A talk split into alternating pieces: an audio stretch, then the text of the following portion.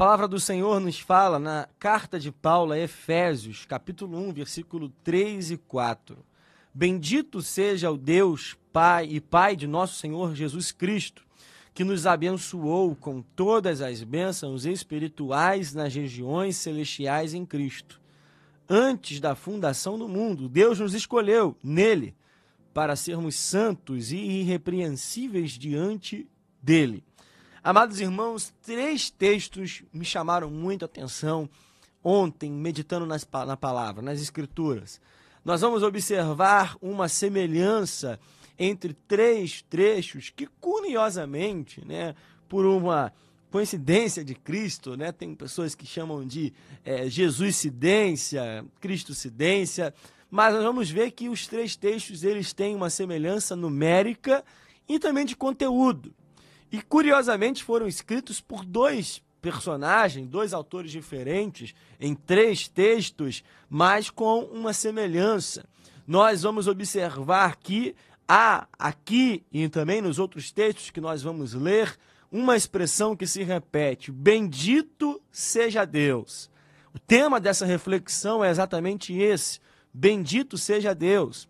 Bendito seja o Senhor. Bendito seja aquele que nos criou, aquele que criou todo o universo. Bendito seja Deus. Irmãos, essa é uma verdade que deve ser repetida todos os dias em nossa vida.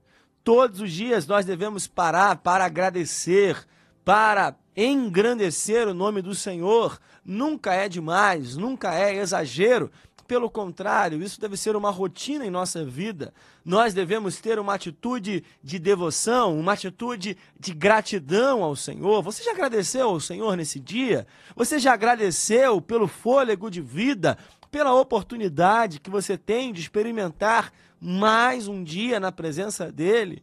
Bendito, nós devemos engrandecer o nome dele, nós devemos agradecer, engrandecer todos os dias. Nunca é demais, nunca é repetitivo, nunca devemos nos cansar de exaltar o nosso Deus. Paulo, aqui em Efésios, ao começar a sua carta, após o prefácio, após a saudação é, inicial, ele começa dizendo: Bendito seja o Deus Pai de nosso Senhor Jesus Cristo, que nos abençoou com todas as bênçãos espirituais nas regiões celestiais em Cristo.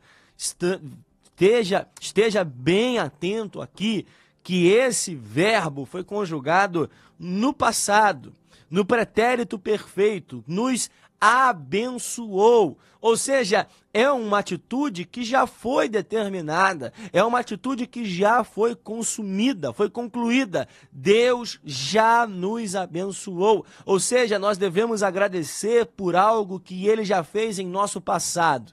Ele já nos abençoou com todas as bênçãos espirituais no passado. Ele, antes da fundação do mundo, Deus nos escolheu nele para sermos santos e irrepreensíveis diante dele. Nós devemos agradecer todos os dias e engrandecer o nome do Senhor por tudo que ele já fez em nossas vidas. nós devemos agradecer, irmãos, e isso é um desafio, porque nós temos vivido um tempo onde nós pedimos muita coisa, onde nós temos o hábito de todos os dias estarmos suplicando algo, pedindo para que Deus possa nos dar alguma coisa que nós queremos alcançar, receber, algo que nós achamos que merecemos até em alguns momentos, algo que nós achamos que temos a necessidade. Mas, irmãos, a maior bênção que nós poderíamos receber, nós já recebemos a salvação que nos foi dada através do sacrifício de Cristo, Deus já nos abençoou com todas as bênçãos né, espirituais nas regiões celestiais em Cristo. Você já agradeceu por isso hoje? Você já agradeceu porque o Senhor já concedeu todas as bênçãos espirituais nas regiões celestes, num patamar superior, bem mais elevado do que aquele que nós estamos aqui. Irmãos, a maior bênção que nós poderíamos receber já alcançamos. Eu sei que todos nós queremos muitas coisas, eu sei que nós queremos alcançar muitas coisas em nossa vida, nós queremos receber de Deus muitos presentes, mas irmãos, o maior presente a gente já recebeu. A salvação já foi ofertada, já foi dada por aquele que antes da fundação do mundo já tinha nos escolhido, já tinha separado a nossa vida para sermos santos, para sermos irrepreensíveis diante dele. Irmãos, há uma expectativa do céu acerca da nossa vida. Irmãos, a nossa santidade é, na verdade, um sentimento de gratidão a Deus. A nossa santidade é uma atitude de gratidão por aquilo que Ele já nos deu. Irmãos, nós somos santos porque nós temos a convicção de que Ele já nos abençoou com essas bênçãos espirituais. Bendito seja Deus por isso. O segundo texto que nós temos aqui separado, na segunda carta de Paulo a Coríntios, capítulo 1, versículo 3. Lembre, primeiro nós falamos sobre o passado. Deus já nos abençoou.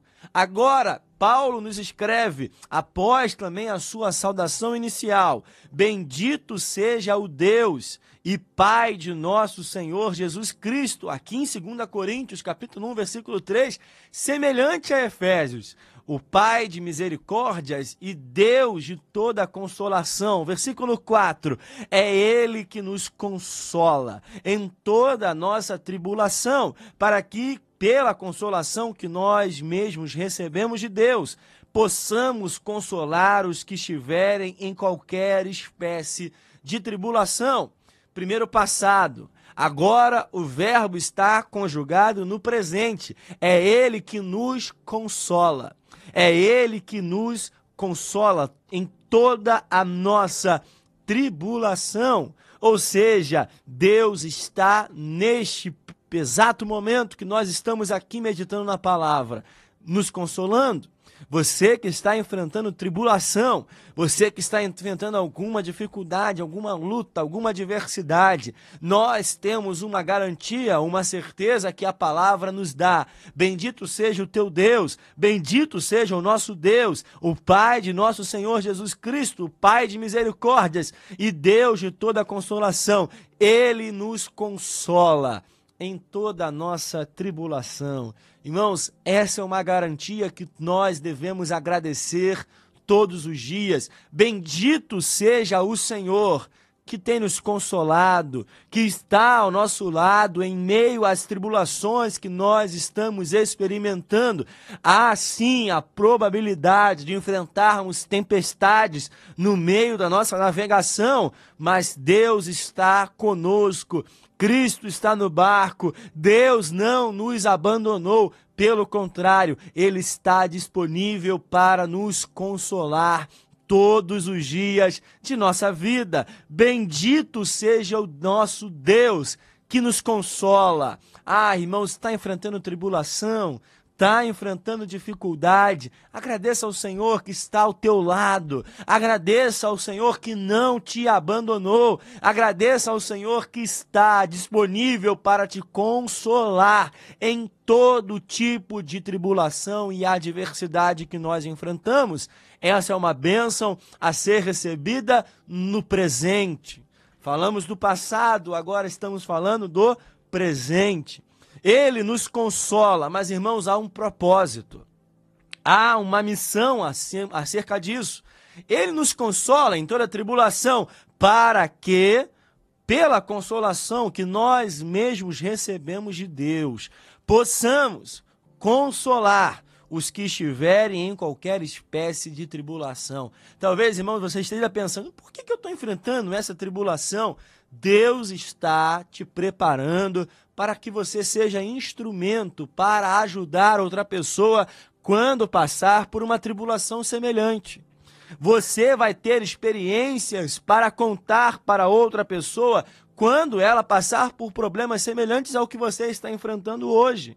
Nós devemos entender que essa é uma oportunidade. Deus está nos dando força para consolar outras pessoas. É por isso que ele nos consola. Bendito seja Deus que nos dá a tribulação para que possamos ter experiências para ajudar outros.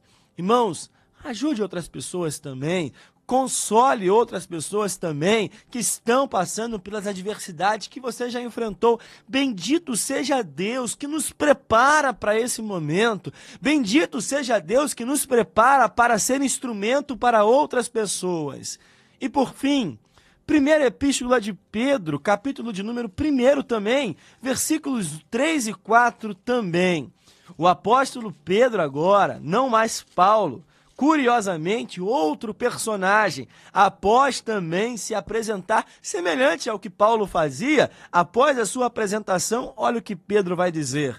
Bendito seja o Deus e Pai de nosso Jesus, Senhor Jesus Cristo, que segundo a sua grande misericórdia nos regenerou para uma viva esperança mediante a ressurreição de Jesus Cristo dentre os mortos, para uma herança que não pode ser destruída, não fica manchada, não murcha, está reservada nos céus para vocês.